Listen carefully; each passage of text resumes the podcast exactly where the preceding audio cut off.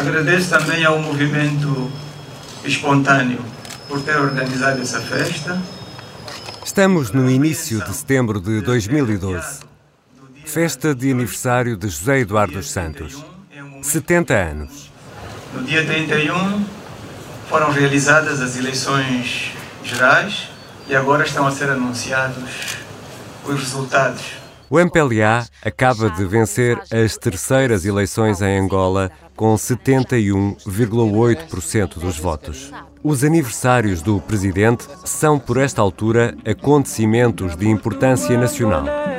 Feliz aniversário, camarada, presidente José Eduardo dos Santos, arquiteto da paz. O Senhor está aqui no meu coração. Que são imensas as qualidades que possuis. Que Deus continue a lhe abençoar rico e poderosamente. Porque é uma pessoa muito calma, serena e culta. Uma pessoa extremamente humanista. Em 2017, aos 75 anos, houve futebol, música e festa. Agradeço também por terem preparado um bolo para festejar esse aniversário e que podem contar comigo. A filha, Isabel dos Santos, sempre presente, homenageia o pai e o pai da nação. Amamos muito, muito nosso pai. É um homem extraordinário, um homem inteligente, um homem calmo, um homem sempre com bom conselho. 2013 Ei, ano da nossa fundação, 28 de agosto. Dia da nossa criação, quiseste que nascêssemos os dois no mesmo dia. Obrigado, patrono. O Estádio da Glória, em Luanda, palco da festa, pertence à AFA, a Academia de Futebol de Angola, fundada a 28 de agosto de 2013, no dia de aniversário de José Eduardo dos Santos.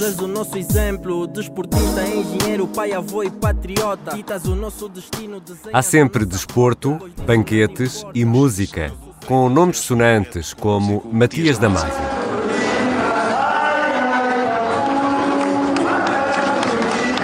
É um privilégio, sobretudo, ter feito dueto com o camarada presidente. Angola, sobretudo Luanda, para para celebrar o pai da nação, o arquiteto da paz.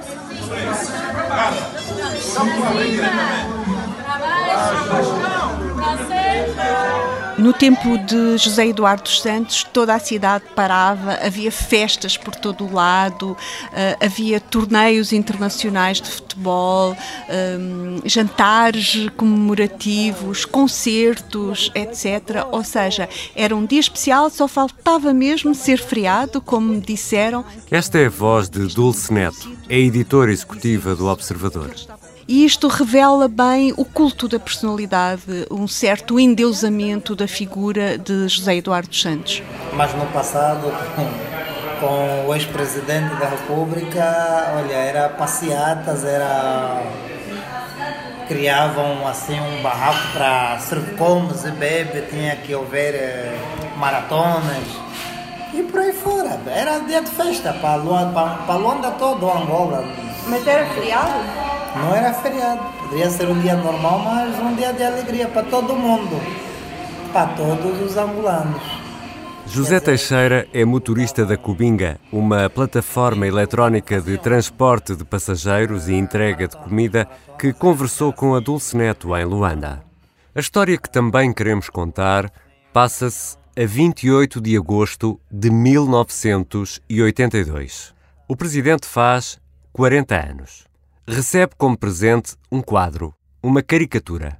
É conhecida como a maca do quadro. Maca em Angola significa confusão, Problema. não é? problema, problema, não é? A maca do quadro.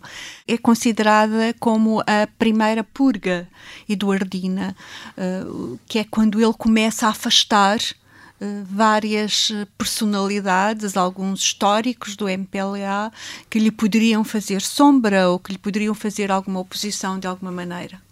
Mas como é que um presente aniversário acaba nisso? Pois, eh, na, aquilo foi uma brincadeira, digamos assim, que um grupo de funcionários eh, fez para o saudar, mas pelos vistos José Eduardo dos Santos não teria muito sentido de humor, ou então viu aqui um bom pretexto para se ver livre de quem ele não queria. Era uma peça e era um quadro em que o presidente uh, uh, aparecia uh, vestido de fato treino, porque ele é, é, é um desportista, a tocar viola, com raparigas à volta, mas a caricatura não foi muito bem recebida e Lúcio Lara eh, foi acusado de estar por trás da ideia, também a sua mulher, Ruth Lara, e são afastados, assim como o Ambrósio Lucoqui, que é ministro da Educação, e o poeta e biógrafo de Agostinho Neto, Costa Andrade, conhecido como Nedunduma. Uh, pior destino ainda teve Rui Galhanas, o autor do desenho, que foi mesmo parar à prisão. Aproveitou este pretexto e começou assim a, a livrar-se daqueles que, que lhe poderiam fazer frente de alguma forma. 38 anos depois, e desde que saiu de Angola, em 2019, as festas de aniversário de José Eduardo dos Santos mudaram.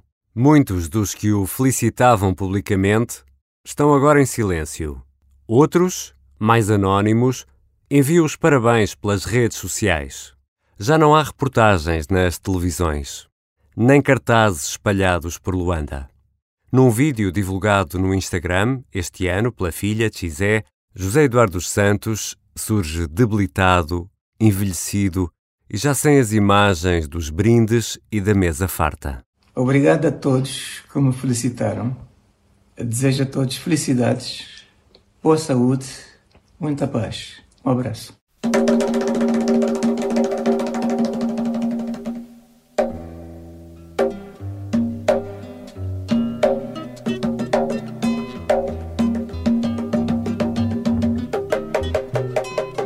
Bem-vindos à Corte de Luanda. Segundo episódio: O Chefe. Guiados pela editora executiva do Observador, Dulce Neto, mostramos o percurso de José Eduardo dos Santos desde 1979, quando assume a presidência, até aos dias de hoje. São quase 40 anos marcados pela guerra, pela paz desperdiçada e pela corrupção. Ficamos ainda a perceber como as mulheres e os filhos do ex-presidente terão beneficiado da ligação a José Eduardo dos Santos. O pai da nação, o arquiteto da paz, esteve 38 anos no poder em Angola. Eu sou o Ricardo Conceição.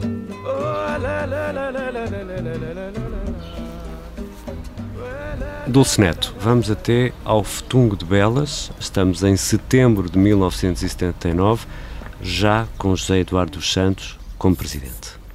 Ele entra sozinho na casa que foi de um rico português, perto do Atlântico, com, a, com as ilhas do Mussulo e de Cazenga em frente.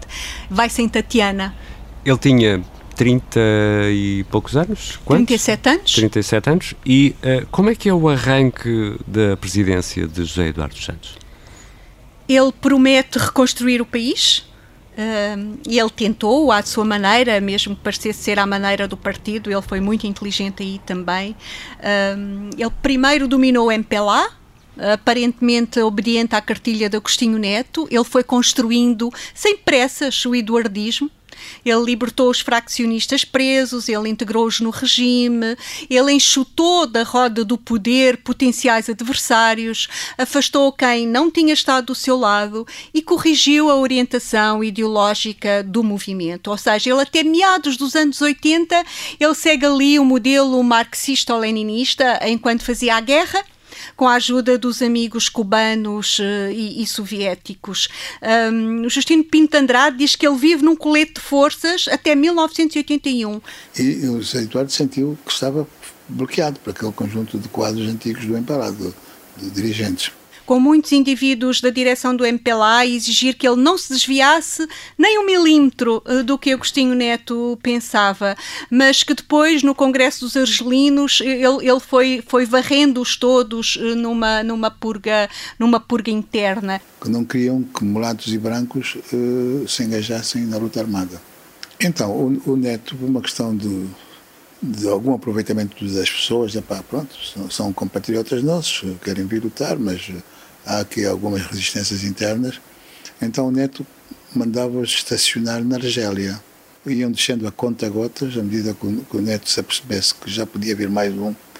Então fazia descer, mas então eram, ficaram conhecidos como os argelinos. E a partir de 1986, o que faz com que muitos dos analistas digam que ele é um homem que sabe ler os sinais do mundo. Eu diria que ele é um homem que sabe ler a alma dos homens também, porque sabe como eles são vaidosos e gostam do poder e, e por isso depois os compra, mas isso será para, para mais à frente. Um, ele, ele hum, consegue ele vai se afirmando como um subtil mestre da política e, e, e da geopolítica, não é? E, e, quando ele vê que o muro de Berlim vai cair. Demzufolge können Privatreisen nach dem Ausland ab sofort ohne besondere Anlässe beantragt werden. Ele percebeu que o modelo tinha falido com a queda do muro de Berlim e que o MPLA parece, tinha que se adaptar aos novos tempos e que tinha que criar novas articulações, porque eles destruíram a economia, criaram um país de pobres. Я прекращаю свою деятельность на посту президента СССР. Esta é a voz de Mikhail Gorbachev no dia de Natal de 1991. O líder da União Soviética demitia-se e acabava a URSS. Я покидаю свой пост с тревогой, но и с надеждой, с верой в вас, вашу мудрость и силу духа. O marxismo-leninismo vai para a gaveta, começa a entrar em força o dinheiro do petróleo, isto numa Angola ainda em guerra, com a UNITA a perder força. Estão reunidas aqui as condições para abrir o caminho para a paz, para os acordos de Bicesse? Sim, eu acho que sim, porque aberta a economia ao mercado depois da queda do, do muro de Berlim, podíamos dizer adeus marxismo, viva o capitalismo, ainda que mascarado de socialismo africano, como chamava José Eduardo. Ele tira razões a Washington para o combater na guerrilha, não é? Na balança dos negócios, o petróleo do MPLA pesava mais do que os diamantes da Lunda da, da UNITA. E despedidas as tropas de Cuba, do outro lado também o contingente sul-africano de apoio a Savimbi se retirava estava, estava pronto para uh, enterrar o partido único e experimentar o multipartidarismo. Por isso vemos aqui que José Eduardo Santos também, também dá esse passo, não é? E temos o acordo de paz depois em Bicesse, não é? Sim, assinado o acordo de paz em Bicesse perante a Troika, Portugal, Estados Unidos e a antiga União Soviética, a 31 de maio de 1991. Uh, ele em 1992 uh, está pronto para apagar partido do trabalho do MPLA uh, popular do nome do país e a Assembleia do Povo passou à Assembleia, à Assembleia Nacional e, e vai a eleições em, em 1992. E aí consegue uh, derrotar uh, a UNITA nessas eleições. De minha qualidade de representante especial do Secretário-Geral das Nações Unidas, certificar. Esta é a voz de Margaret Anstey. Era diplomata britânica, chefe da segunda missão de verificação da ONU para Angola, a UNAVEM 2. Que as eleições realizadas nos dias 29 e 30 de setembro de 1992 podem ser consideradas como tendo sido, de uma forma geral, livres e justas. Ele consegue derrotar a UNITA, tem uma postura completamente diferente uh, da, da, do Savimbi, uh, mas ele vence com 49,57% e as regras acordadas pediam uma segunda volta. E houve é? segunda volta? Não houve segunda volta porque o Savimbi não aceitou o resultado e começa a guerra, recomeça a guerra e dentro de Luanda vive-se, viveu-se o horror. Uh, são chamadas, é, é, aquela chamada, o, o massacre do Dia das Bruxas. São três dias tremendos de que toda a gente ainda fala imenso em Angola. E, e, e qual é, novamente, deixa-me fazer-te esta pergunta, Dulcinete, qual é novamente aí o papel de José Eduardo dos Santos nesse massacre de, do Dia das Bruxas, nesse retomar da guerra civil em Angola, porque há quem diga que ele uh, colocou travões, outros defendem que a ordem para uma repressão violenta veio dele. Não é? Sim, aqueles que defendem, têm uma visão de José Eduardo dos Santos como o arquiteto da paz, como ele gostava de se auto-intitular, e libam completamente, e libam-no completamente desta carnificina. Dizem que, tal como, como no, no, no maio de 77, ele não queria derramamento de sangue uh, de todo. Outros dizem que não. Outros dizem até que, que terá sido uh, José Eduardo Santos, num ato maquiavélico que empurra o Savimbi, sabendo que o Savimbi era intempestivo e violento impulsivo. e agressivo, uh, impulsivo, para, para, para, esta guerra. E a verdade é que nestes três dias a UNITA é completamente decapitada. Voltei para plantar nos campos com meus irmãos, com meus irmãos, e ver de novo o meu povo a viver em paz. O futuro é agora, o futuro é Angola. Dulce, vamos aqui fazer um ponto de situação. Ora, José Eduardo dos Santos sai vitorioso do 27 de maio de 77 cimenta o poder tanto no MPLA como no país, assina o acordo de paz, vence as eleições em 92 e consegue uma vitória estrondosa quando a televisão mostra o corpo caído de Jonas Savimbi cravejado de balas. Welcome to BBC World News. My name is Mike Embley. The Angolan government says the rebel leader Jonas Savimbi, a key figure in one of Africa's longest running wars, has died in battle with its forces conseguiu a paz, ou seja, eh, isto tem, também tem várias leituras, não é? Mas em 2002, eh, José Eduardo dos Santos eh, fica livre para de facto reconstruir o país. Tinha os petrodólares e já não tinha nenhum inimigo. E com esse capital político, com a morte de Jonas Savimbi, ele tem argumentos e consegue argumentos para se manter no poder sem eleições. Exatamente. Primeiro, ele, ele teve sempre aqui dois uh, argumentos. Primeiro, estava sem guerra e depois havia que reconstruir o país. Aliás, o grande lema era Angola começa agora. É a paz. Esta palavra simples, com apenas três letras, a essência da vida para nós, os angolanos, que aprendemos ao longo de quatro décadas o valor que a mesma encerra. A 3 de abril de 2002, José Eduardo dos Santos anunciava na televisão que vinha aí a paz. Amanhã terá lugar a assinatura formal da ata do Luena, que nos vai permitir dizer, com grande alegria, que a guerra em Angola acabou e a paz chegou para sempre. Depois de alcançada a paz, e, e ele começa a cultivar esta imagem de arquiteto da paz. Ele faz muito o culto da personalidade. José Eduardo Santos faz muito o culto da personalidade. O que não deixa de ser curioso em alguém que é tão reservado, não é? Faz parte do esquema do poder. E começa a ser mais visível, Dulce, hum, aquela faceta que atribuem a José Eduardo dos Santos de não admitir quem lhe faça sombra, nesta altura isso torna-se palpável? Sim, dentro do partido ele cala aqueles que o opõem, comprando-os, era o que eu há pouco dizia, não é? Ou seja, ele, ele, tem, ele tem dinheiro, ele tem o petróleo, ele tem os petrodólares, não é? E ele assim uh, conseguiu convencer muita gente da UNITA a ficar uh, serena, alguns até passarem-se para o MPLA. Porque chama pessoas da UNITA para, para o regime, não é? Também chama pessoas da UNITA para o regime.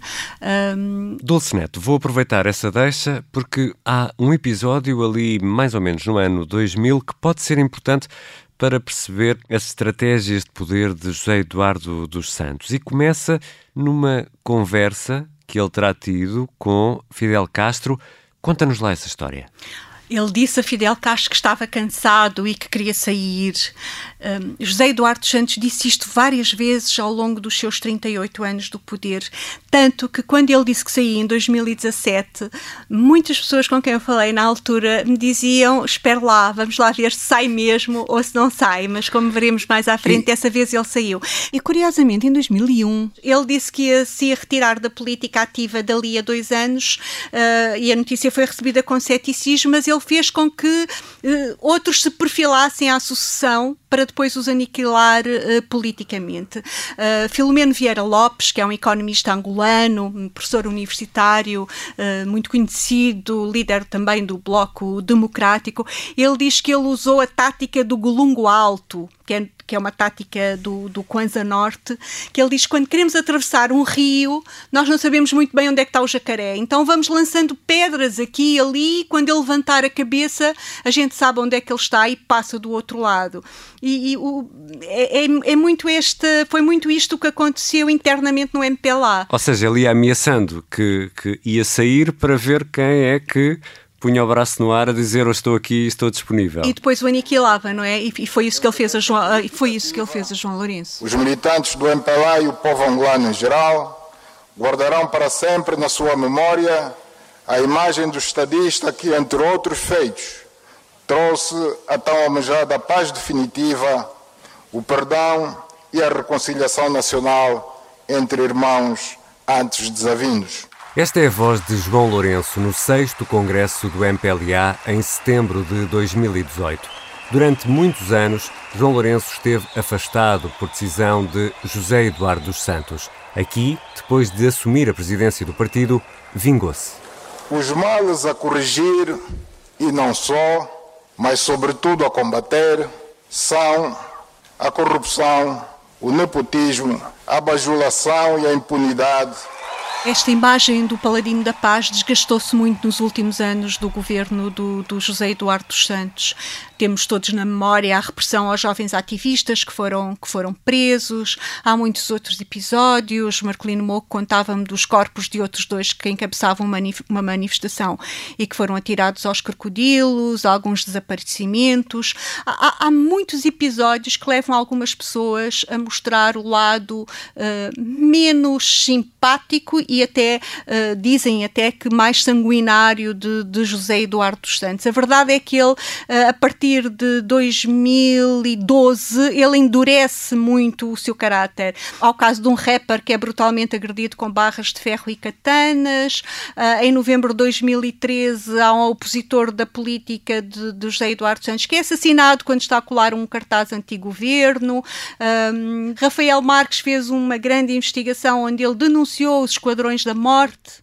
Eduardo Santos presidiu a uma guerra que levou milhões e milhões de vidas e uma guerra que não tinha sentido. E depois dessa guerra, tivemos esquadrões da morte em Angola. Eu reportei, fiz um relatório sobre as execuções sumárias.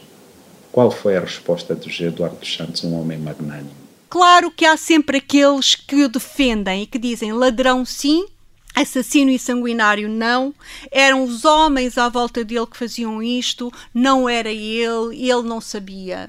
David Mendes, que é conhecido como o advogado dos pobres e é, e é o presidente da Associação Mãos Livres, deputado independente da, pela UNITA na, na Assembleia, que foi durante muitos anos um opositor José Eduardo Santos, denunciando os seus casos de, de corrupção. Um, tem, por exemplo, essa postura. Acha que ele é um homem uh, da paz. Mas será que ele mandava fazer? Ou as pessoas, para agradá-lo, assim agiam? Ou sentiam, não, epa, esse está a incomodar o chefe, vamos dar um jeito o mesmo Mário Pinto de Andrade, mas Mário Pinto de Andrade uh, é, uma, é do bureau político do MPLA, mas ele diz sempre que o maior legado do ex-presidente é a paz. Falaste em corrupção e a corrupção é um problema central na questão de Angola. É um assunto incontornável do reinado de, José Eduardo dos Santos, não é? Há quatro décadas que a imprensa nacional e estrangeira denunciava casos e expunha práticas uh, de corrupção. Angola tem sido mesmo um dos países mais corruptos do mundo, a julgar pelos rankings da, da Transparency International. Uh, os últimos dados anunciados em janeiro deste ano apresentaram uma melhoria considerável, teve 26 pontos em 100 na escala da transparência um, e nos últimos três anos, desde que João Lourenço foi eleito, que se tornou na bandeira da, da governação e que veio abalar uh, José Eduardo dos Santos. E a grande pergunta que toda a gente faz é até que ponto é José Eduardo dos Santos que está no topo dessa pirâmide da corrupção é, em Angola? É inevitável. É inevitável. Rafael, Rafael Marques tem uma, uma frase muito interessante, diz que ele institucionalizou o SAC, ou seja, que ele institucionalizou a corrupção. Que era a altura da candonga, como se dizia, traficava-se os ovos, bens alimentares, que eram que as pessoas mais procuravam, bens essenciais, calçado, roupas. E isto foi tendo um crescendo. Mas estamos a falar do Zé Eduardo Santos. De institucionalização, estou a falar, quer dizer, como é que tínhamos um modelo que tinha o nome de socialista, mas era extremamente correto por várias frases, por várias ações, não só pelo exemplo, mas também por várias coisas que ele dizia. Ele dizia que nenhum angolano pode viver só do seu salário, por exemplo, uh, e falou sempre muito da acumulação primitiva de capitais. Ele queria criar uma classe, uh, ele queria criar uma burguesia forte, ele queria criar uma classe empresarial angolana forte e tinha dinheiro pa, para lhes dar. Ele quis criar uma uma classe empresarial, uma classe de ricos. Este é Justino Pinto de Andrade, ex-membro do MPLA e atual líder do Bloco Democrático. Eles falavam que era preciso criar uma burguesia, usavam a expressão burguesia mas José Eduardo dos Santos, apesar de o foco estar muito em Isabel dos Santos e nos generais, não se conhece grande fortuna e grandes negócios a José Eduardo dos Santos, mas fala-se muito da ligação uh, do, do, do, dos filhos e de outros testas de ferro que ele, que ele poderia ter. Não, não se pode apontar eh, nenhum caso de corrupção diretamente a, José Eduardo dos Santos. Houve aquele caso do Angola Gate, houve aquele caso do Angola Gate, uh, aliás, ainda antes da paz já há casos de sacos azuis que são, que são relatados, uh, por isso houve aqui alguns, uh, alguns casos, mas José Eduardo Santos é o rosto também, não é? É o topo, porque é ele que cria o sistema, é ele que permite o sistema, é ele que alimenta o sistema, porque está na base do seu poder também. E é um sistema onde muita gente vai buscar dinheiro, não é? É sistémico, ou seja, muitos dos opositores ao que João Lourenço agora está a fazer e que dizem que João Lourenço está a fazer uma justiça seletiva apontando as armas, entre aspas, à família dos Santos e aos seus amigos, dizem precisamente isto, é que isto era um sistema. A corrupção é sistémica e vive muito do facto de Angola ser um Estado partidário, ou seja, de ter um partido-Estado, que é o MPLA. Era o modelo soviético e era um modelo que gerava todo tipo de esquemas de corrupção. Por isso, não foi apenas José Eduardo Santos, foi muita gente. Alguns dizem mesmo, como é o caso de, de Alberto da Costa Júnior, o líder da UNITA, com quem eu falei em Luanda, que se é para prender toda a gente, então não havia governo. E aqui quem roubou mais? Quem roubou menos? E eu sou daqueles que acha que se for para prender toda a gente, vai todo mundo para a cadeia. Não sobra ninguém na governação. Não sobra rigorosamente ninguém. Mas recentemente o nome do ex-presidente José Eduardo dos Santos surge pela primeira vez num despacho judicial. Sim, o Procurador-Geral da República, quando determinou o arresto dos bens da filha Isabel e do genro, refere várias vezes que o ex-presidente de Angola autorizou o desvio de cerca de 115 milhões de dólares do erário público e favoreceu a filha no comércio de diamantes. É, mas, portanto, eu não sou daqueles que olha para esta questão e diz, não, aqui tem uma tora exclusiva e, portanto, os males disto tudo foram José Eduardo Santos que roubou sozinho. Não, não é verdade. Esse é o objetivo estratégico para onde nos querem conduzir. Perante isto, eu perguntei-lhe porque é que o João Lourenço teve de fazer isto. É simples, para libar a sua mão disto tudo e para dizer o MPLA não é corrupto, porque ele está a fazer a defesa do seu partido. E todo mundo em Angola sabe o quanto aquilo foi uma prática coletiva. Mas José Eduardo Santos é atingido não só pelo ataque que é feito ao, aos filhos, mas também pelo desgaste da imagem que, que é feita, não é? Só a simples expressão usada pelo presidente João Lourenço, maribondos, é terrível, não é? Quando nos propusemos a combater a corrupção em Angola, tínhamos noção de que precisávamos de ter muita coragem sabíamos que estávamos a mexer no ninho do marimbondo. Isto é de tal forma que, já fora do poder, em 2017, José Eduardo Santos convocou uma conferência de imprensa na sua fundação em Miramar. Para se explicar. Para se explicar, para dizer que não tinha deixado os cofres vazios, como João Lourenço estava a dizer. Que não deixei os cofres do Estado vazios.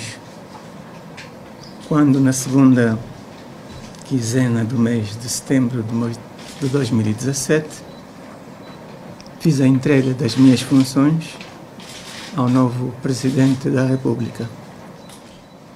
Nessa altura, mais de 15 mil milhões de dólares o Estado tinha nas contas do BNA, Banco Nacional de Angola porque, na verdade, José Eduardo Santos está a ser apontado como o causador, antes da Covid, agora é muito a Covid também, mas como o causador da situação depauperada em que Angola está, que está numa profunda, profunda crise económica. Deixa-me pegar já nisso, Dulce Neto, para te fazer aqui uma pergunta uh, que tinha preparada para te fazer, que é José Eduardo Santos falha do ponto de vista político ao criar e a ajudar a, a criar um país com assimetrias gigantescas, em que a pobreza é atroz, em que o povo vive numa pobreza atroz e há uma classe que vive uh, numa riqueza uh, das Arábias, uh, diria eu. E José Eduardo Santos é um dos rostos e um dos culpados dessa situação. É interessante que tu me faças essa pergunta, porque eu estou-me a lembrar de alguém, uh, de um opositor dele, que diz que José Eduardo Santos não precisou nunca de ser um ditador como o Idi Amin, não precisou de pendurar as cabeças dos seus inimigos na praça pública, nos candeeiros, não precisou de o fazer. Foi um, um ditador subtil, conseguiu dominar, conseguiu ser o senhor absoluto, chamam-lhe o Luís XIV, uh, sem precisar de mostrar sangue. Filomeno Vieira Lopes diz que não é seguro que não haja sangue. Ele diz que um dia os historiadores eh, dirão, uh, mostrarão a faceta, a faceta completa, completa dele. Mas Rafael Marques diz uma coisa muito interessante, que é em Angola a corrupção mata. Um homem que mata o seu povo pela corrupção pela incúria, pela incompetência e pela repressão, não pode ser um homem magnânimo.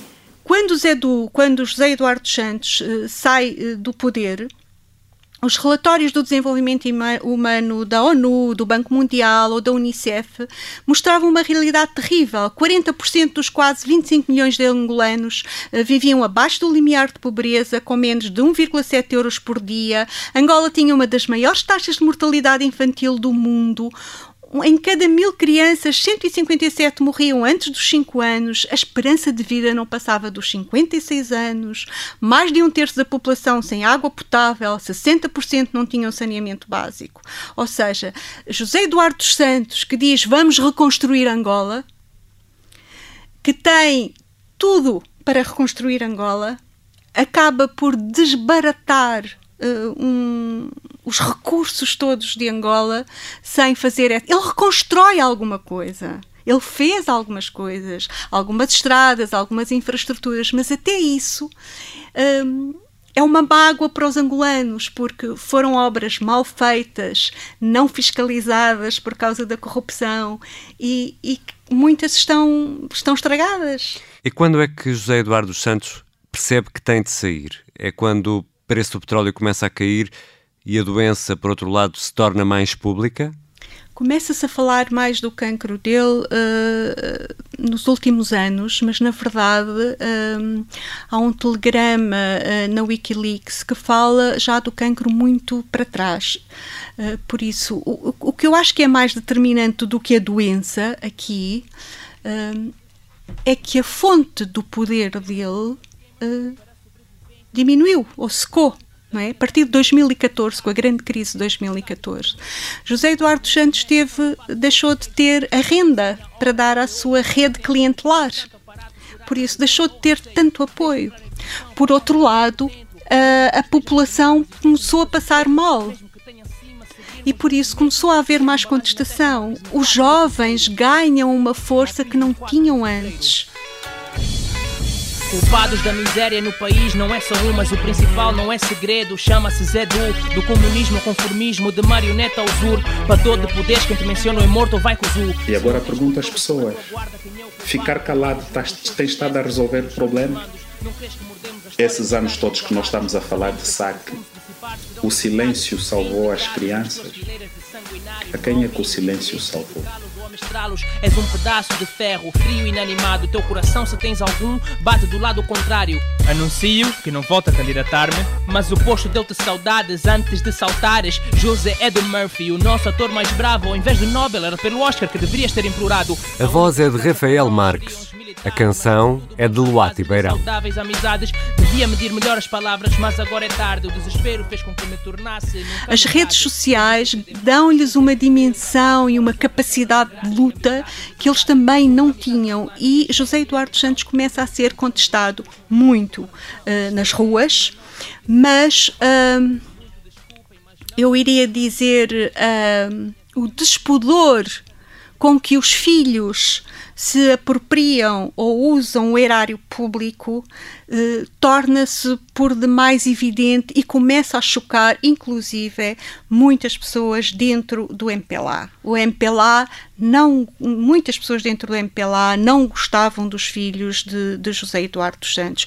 Por isso, digamos que ele sai quando vê que já está a perder poder. E, e o partido tem uma importância crucial aí. A força do MPLA que nós aqui todos achávamos que uh, uh, o MPLA era José Eduardo dos Santos, é nesse momento que o partido mostra que o MPLA não é só José Eduardo Santos, não é? Não, porque o MPLA percebe, dizem alguns analistas, e, estou-me a lembrar do, do Cedric Carvalho, que é um dos reviews. Um, os reviews é como se chama aqueles ativistas, os 15 mais 2, que foram presos, estiveram em greve de fome, houve aquele onde movimento internacional todo, Luati onde estava o Luati Beirão, uh, que houve aquele movimento todo internacional para os libertar. Ele diz que José Eduardo dos Santos foi sacrificado pelo partido, ou seja, o partido percebe que tem que fazer alguma coisa para sobreviver e que, à boa maneira russa, arranja um bote expiatório. Sacrificaram altos quadros do, do, do PCP russo, tal como aqui estão a sacrificar altos quadros do, do partido. Então, essas, pessoas estão, essas pessoas estão a ser, digamos, uh, uh, alvos de processos judiciais, realmente são altos quadros. Mas isto tudo é a sobrevivência do partido. As pessoas dentro do partido sabem que é preciso excluir alguns é, sacrificar alguns, e o próprio João Lourenço também já chegou a dizer que não importa, nem que tivemos que sacrificar alguns, terão de ser sacrificados, e o que está a acontecer. Mas isto tudo só para uma coisa, sobrevivência do grupo. José Eduardo dos Santos não é nenhum inocente mas o partido teve aqui um, um, papel também de alguma forma preponderante, ou seja, o poder dele dentro do partido diminuiu. De facto, isso, isso parece muito, muito óbvio. E José Eduardo dos Santos sai de Angola em 2019 e nunca mais voltou a Luanda. Não, ele sai de Angola muito zangado. Sabemos que ele estava muito doente, ele estava mais debilitado. Fa faz um bocadinho de confusão como é que um homem que se mantém no poder durante 38 anos, que é um jogador exímio, Pepe Tela chama-lhe um xadrezista, há outros que lhe chamam um planificador, mas que ele é um jogador exímio, é um estratega que sabe ler os tempos e sabe ler os homens. Como é que ele vai escolher um sucessor uh, que depois o põe em causa? Ou seja, há quem diga que ele bebeu do mesmo veneno. João, ele não sabia o que João Lourenço era. Ele enganou-se em relação a João Lourenço. Uns dizem isso, outros dizem que não, que ele, que ele não teve alternativa. Uh, mas a verdade é que ele comete aqui Reginaldo Silva, que é um grande, um destacado jornalista angolano e agora uh, está na e foi o fundador do Sindicato de Jornalistas Angolanos e é um sobrevivente do 27 de maio de, de 77. Um, ele diz que ele comete aqui o seu, o seu, a, sua, a sua última derrota e hum, ele não estava à espera. Aliás, ninguém estava à espera que João Lourenço fizesse isto. Quando se toma a decisão de, de João Lourenço, uh, ele de facto ou, ou não avaliou bem uh, o que é que seria de João Lourenço, né?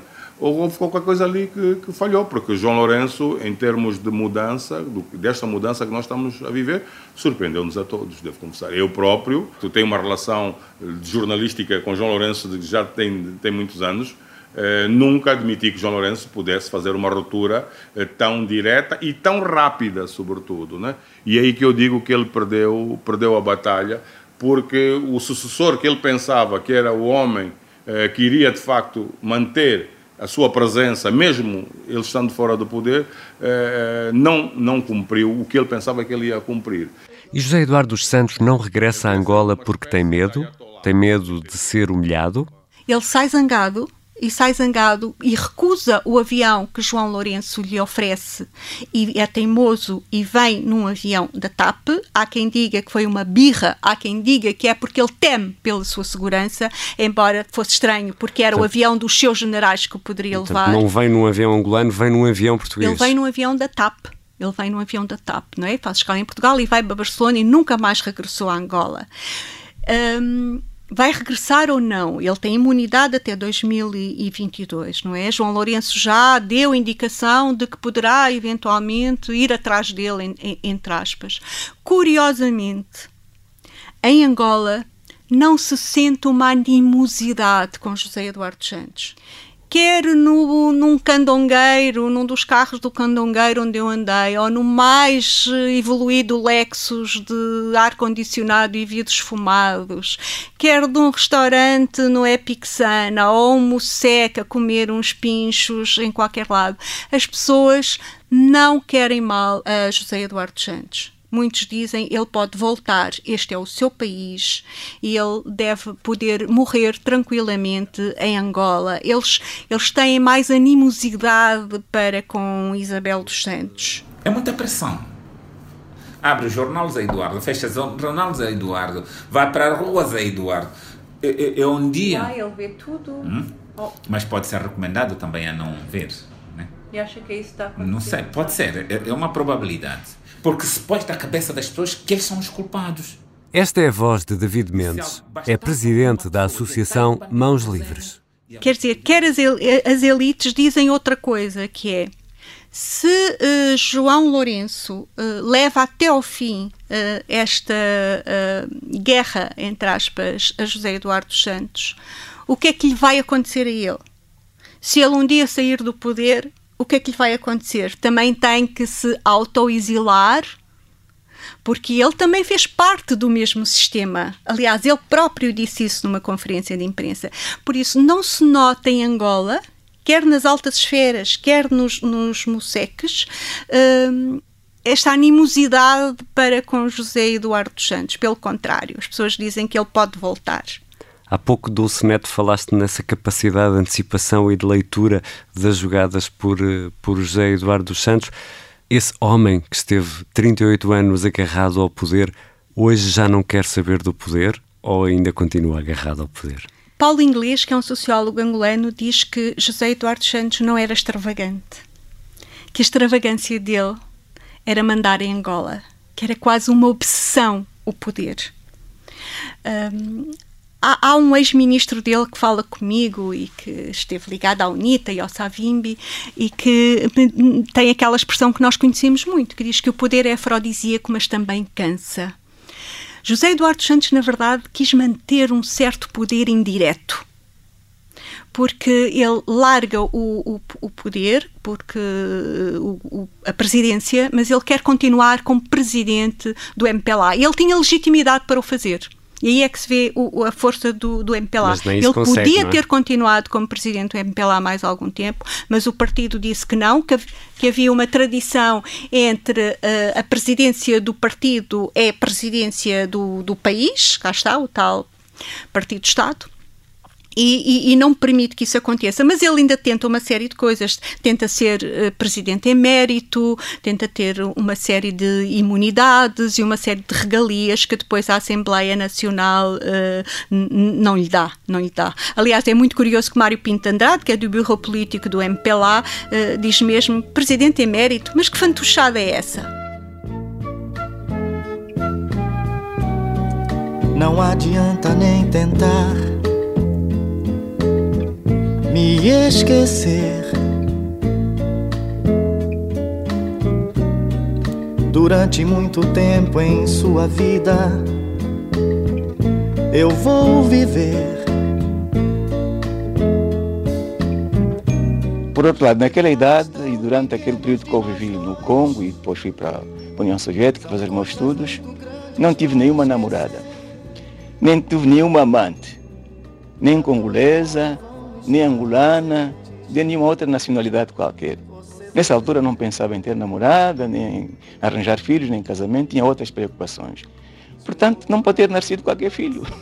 Esta é a voz de José Eduardo dos Santos a desmentir a paternidade de uma mulher numa rara declaração sobre a vida privada à TPA.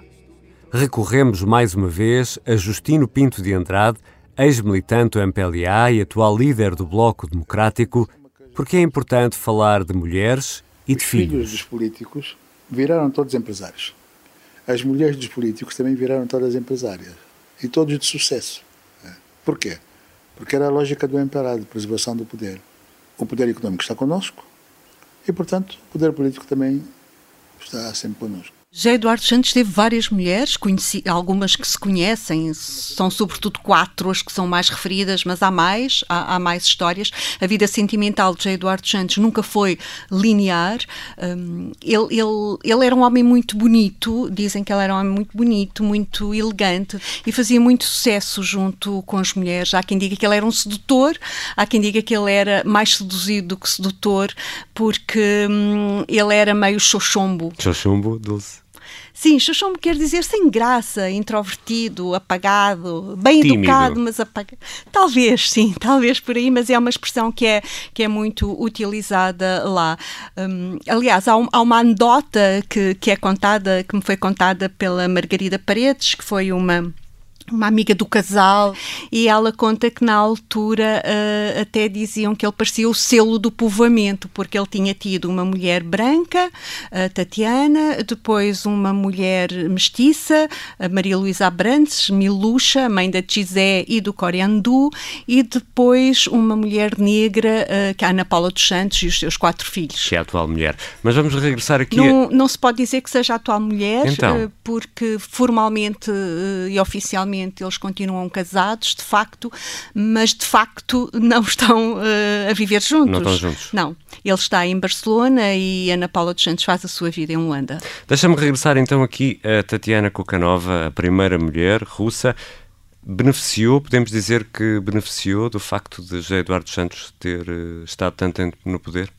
É curioso porque ela, eu falei com uma vizinha dela em que o marido dava boleia à Tatiana na altura em que ele já era presidente, mas eles já estavam separados, Separados. e ela fazia questão de dizer ele pode ser presidente, mas eu sou engenheira, como quem diz, eu autossustento-me.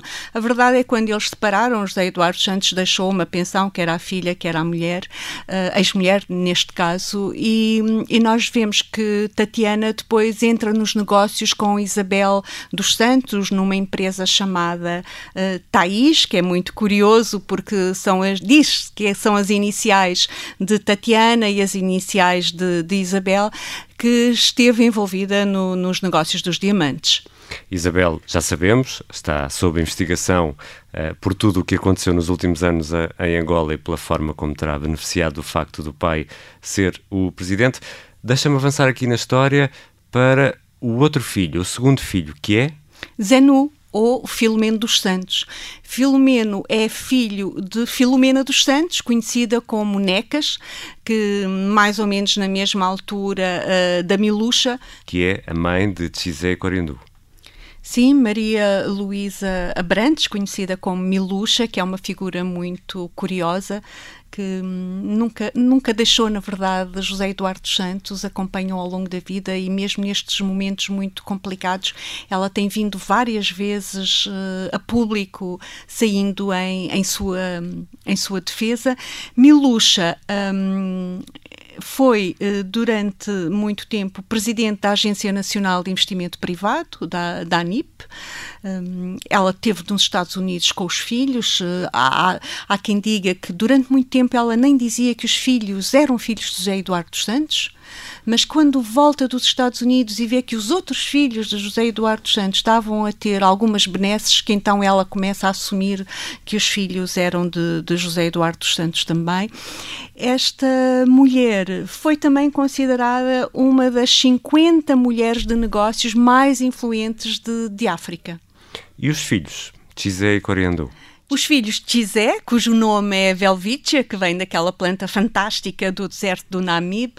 Chizé é política, ela diz que ia uh, aos acampamentos do MPLA aos 5 anos, ela vem, chega a deputada, depois é suspensa, vários episódios muito curiosos. Uh, teve vários negócios e tem, ela é acionista da Semba Comunicações, que é uma produtora fundada pelo irmão mais novo, o, o José Eduardo Paulino dos Santos, que, conhecido como Coriandu, que é um artista que curiosamente é o único que veio no meio desta confusão toda depois do Luanda Leaks dizer que ninguém escolhe a família onde nasce e ela é acionista maioritária da diamantífera uh, de Oro. Aliás, ela até tem 30% de uma empresa portuguesa, a Central de Frutas do, do Painho, na região do, do Cadaval, um, e, e, que estava a ser investigada pelo Ministério Público Português uh, por suspeitas de branqueamento de capitais. O que é que ela ganhou com José Eduardo Santos? Ganhou muito, porque através da SEMBA ela teve uma série de contratos públicos para campanhas de marketing e, sobretudo, para a gestão da TPA, que é a televisão pública de Angola. O MAC Angola do Rafael Rafael Marques um, estimava que só em 2016 ela tinha recebido cerca de 87 milhões de euros uh, entregues pelo Estado. E a Dioro recebeu nesse mesmo ano uma licença de prospecção inserida num, num consórcio e que foi dada por decreto presidencial. Já aqui falámos de quatro, mas eh, publicamente há pelo menos mais cinco filhos, Dulce. Exatamente. De que sejam do conhecimento Exatamente. público, há mais uh, cinco filhos, embora se diga que ele tem muitos mais filhos, além destes que, que são do conhecimento público, e, e a quem, aliás, ele também dá bens e também dá rendas. Dulce, vamos então ao filho que se segue. É José Avelino Gurgel dos Santos, também conhecido como Joês, eh, que é nascido da relação com Maria Bernarda Gurgel. Ele é conhecido como o empresário dos plásticos, porque a sua empresa, a Neosol, tem 80% de uma grande companhia angolana, a Angoplast, que tinha uma série de benefícios otorgados por decreto presidencial. Este filho tem aqui duas coisas que eu acho muito interessantes. Uma, ele é noivo da filha de João Lourenço. E sabemos que as relações entre os dois clãs não são as melhores neste momento, mas a verdade é que uh, Joês uh, tem um noivado com Cristina uh, Lourenço. A outro, o outro aspecto curioso é que Durante muito tempo, Joês não foi assumido por José Eduardo Santos. Quem o criou foi eh, Paulo Cassoma, um homem muito importante também no regime angolano, grande amigo de José Eduardo Santos, que casou com Dadinha, com uh, Bernarda Gurgel, e que criou o filho, uh, este filho de José Eduardo Santos, até ele ter mais ou menos 11, 12 anos, e depois terá sido Ana Paula dos Santos que obrigou José Eduardo Santos a reconhecê-lo. Só mais um pormenor sobre este filho, é que José Eduardo Santos era um homem da música e os filhos dele, vários, herdaram esta costela, digamos assim. E Joês toca numa banda de rock chamada Trinity Nova. Ele é baterista neste grupo, onde o irmão dele, o Danilo, hum, é baixista.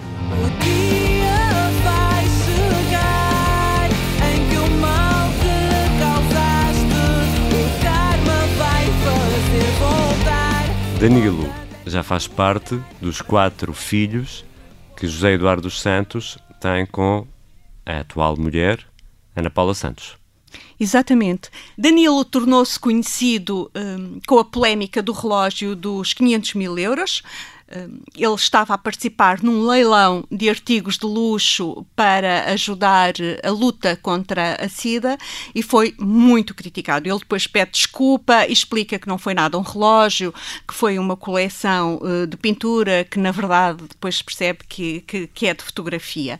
Danilo tem vários negócios, o mais conhecido é o facto de ele ser acionista maioritário do Banco Postal de Angola, que foi constituído em setembro de 2016, onde os outros irmãos de filhos da Ana Paula dos Santos e José Eduardo Santos também têm uh, uh, ações, mas João Lourenço revogou, o Banco Nacional de Angola, com João Lourenço, revogou a licença do Banco Postal de Angola. Já agora deixa-me dizer o nome dos outros três uh, filhos. É Josiane dos Santos, que é cantora numa, numa banda uh, que se chama Black Fofas. Choram, depois meus olhos choram o Eduardo dos Santos e o Houston dos Santos. Dulce Neto, podemos então afirmar com algum grau de segurança que todas estas pessoas beneficiaram do facto de José Eduardo dos Santos ter estado 38 anos na presidência em Angola. Todos dizem que José Eduardo dos Santos era um homem de família e ele cuidou muito bem da sua família e cuidou muito bem dos seus filhos. Todos estudaram fora, ou quase todos estudaram fora, e quase todos tiveram negócios ou têm negócios. Mas, curiosamente, José Eduardo Santos não cuidou só bem da sua família, ele também cuidou bem de uma outra família que lhe permitiu ter o poder, o MPLA. Dulce Neto, começamos esta conversa por Barcelona, onde hoje, depois de 38 anos no poder, José Eduardo Santos está praticamente sozinho. Sim, sozinho com os seus guardas em, em Barcelona, um, como esteve quase sempre. Uh, mas uh, é curioso que ele tenha alimentado, ou alguém por ele, a sua página oficial do Facebook, que se chama GES Patriota. Ele queria ser recordado como um patriota, onde ele põe momentos do, do seu passado glorioso. Mas atenção, a história ainda não acabou. José Eduardo Santos ainda tem muito poder, tem muito dinheiro e, na sua perspectiva, dinheiro é poder. E ele ainda tem muitos apoiantes dentro de Angola. Por isso eu diria a história ainda não acabou, não sabemos o que é que vai acontecer ou não. E se João Lourenço perde esta batalha uh, da da economia em Angola, as pessoas estão a passar fome em Angola e começa a haver aquilo que se costuma chamar a síndrome da cebola do Egito. As pessoas começam a dizer, e tu ouves muito isto na rua, eh, ele podia roubar, mas com ele nós tínhamos pão na mesa. As pessoas chegavam-me a dizer, quando não havia comida, ele dava ordens aos filhos que mandavam vir barcos cheios de comida e punham comida nos armazéns. Por isso, eles, eles estão convencidos. José Eduardo Santos uh, dava-lhes mais comida do que João Lourenço lhes dá comida. Por isso, eu diria que a história ainda não acabou mas que hum, José Eduardo dos Santos, neste momento, é um homem só, e há uma certeza que ele pode ter: é que Angola já não é dele. José Eduardo dos Santos saiu da presidência em 2017 e goza de cinco anos de imunidade. Questionado pela Deutsche Welle sobre a possibilidade do antigo presidente vir a ser investigado, João Lourenço diz que essa é uma decisão do Poder Judicial e não do poder político. No próximo episódio, a vida de Isabel dos Santos, aquela que poderá ser a mulher mais rica de África.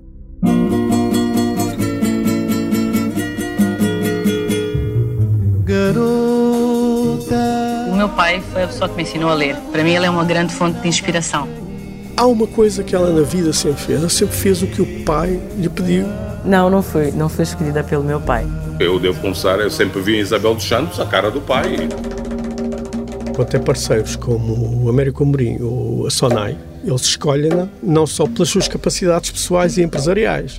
Sabem que ou pressentiam que, sendo filha de quem é, poderiam ter o caminho facilitado. Nós somos do MPLA. Eu acho que disso não, não há dúvida, não é? todas as consequências que poderem advir daí eh, são apenas da sua, da sua inteira responsabilidade. Estes são alguns dos sons que vamos ouvir no terceiro episódio, A Cara do Pai, dedicado a Isabel dos Santos. São muitos os sons e as músicas que usamos neste segundo episódio. Desde logo, os sons das entrevistas feitas por Dulce Neto em Luanda. No início, ouvimos uma canção cantada por Omissi, letra de Luís Panta e produção musical de DJ Bruno A.G., uma canção de homenagem ao patrono da AFA, a Academia de Futebol de Angola, José Eduardo dos Santos. Ouvimos também sons retirados da TV Zimbo e da Platino Line e da TPA. Há sons históricos da queda do Muro de Berlim, retirados do YouTube, e ainda o hino da União Soviética, cantado pelo coro do Exército Vermelho. Também ouvimos a canção O Futuro é Agora e um certo da BBC que dá conta da morte de Jonas Savimbi. Há sons também retirados do YouTube, do canal do MPLA e de João Lourenço na visita oficial a Lisboa. Há mais músicas neste segundo episódio. O Kamikaze Angolano, do iconoclasta Luati Beirão, e Detalhes, de Roberto Carlos. Há dois pequenos certos das bandas Trinity Nova com Karma e Black Fofas com Os Meus Olhos Choram. E claro, Balô Mequeno, de Bonga, que nos acompanha em todos os episódios. A sonorização é da Beatriz Martel Garcia e do Diogo Casinha. Este é um podcast da Rádio Observador que está disponível no site e nas plataformas habituais de podcast. Eu sou o Ricardo Conceição.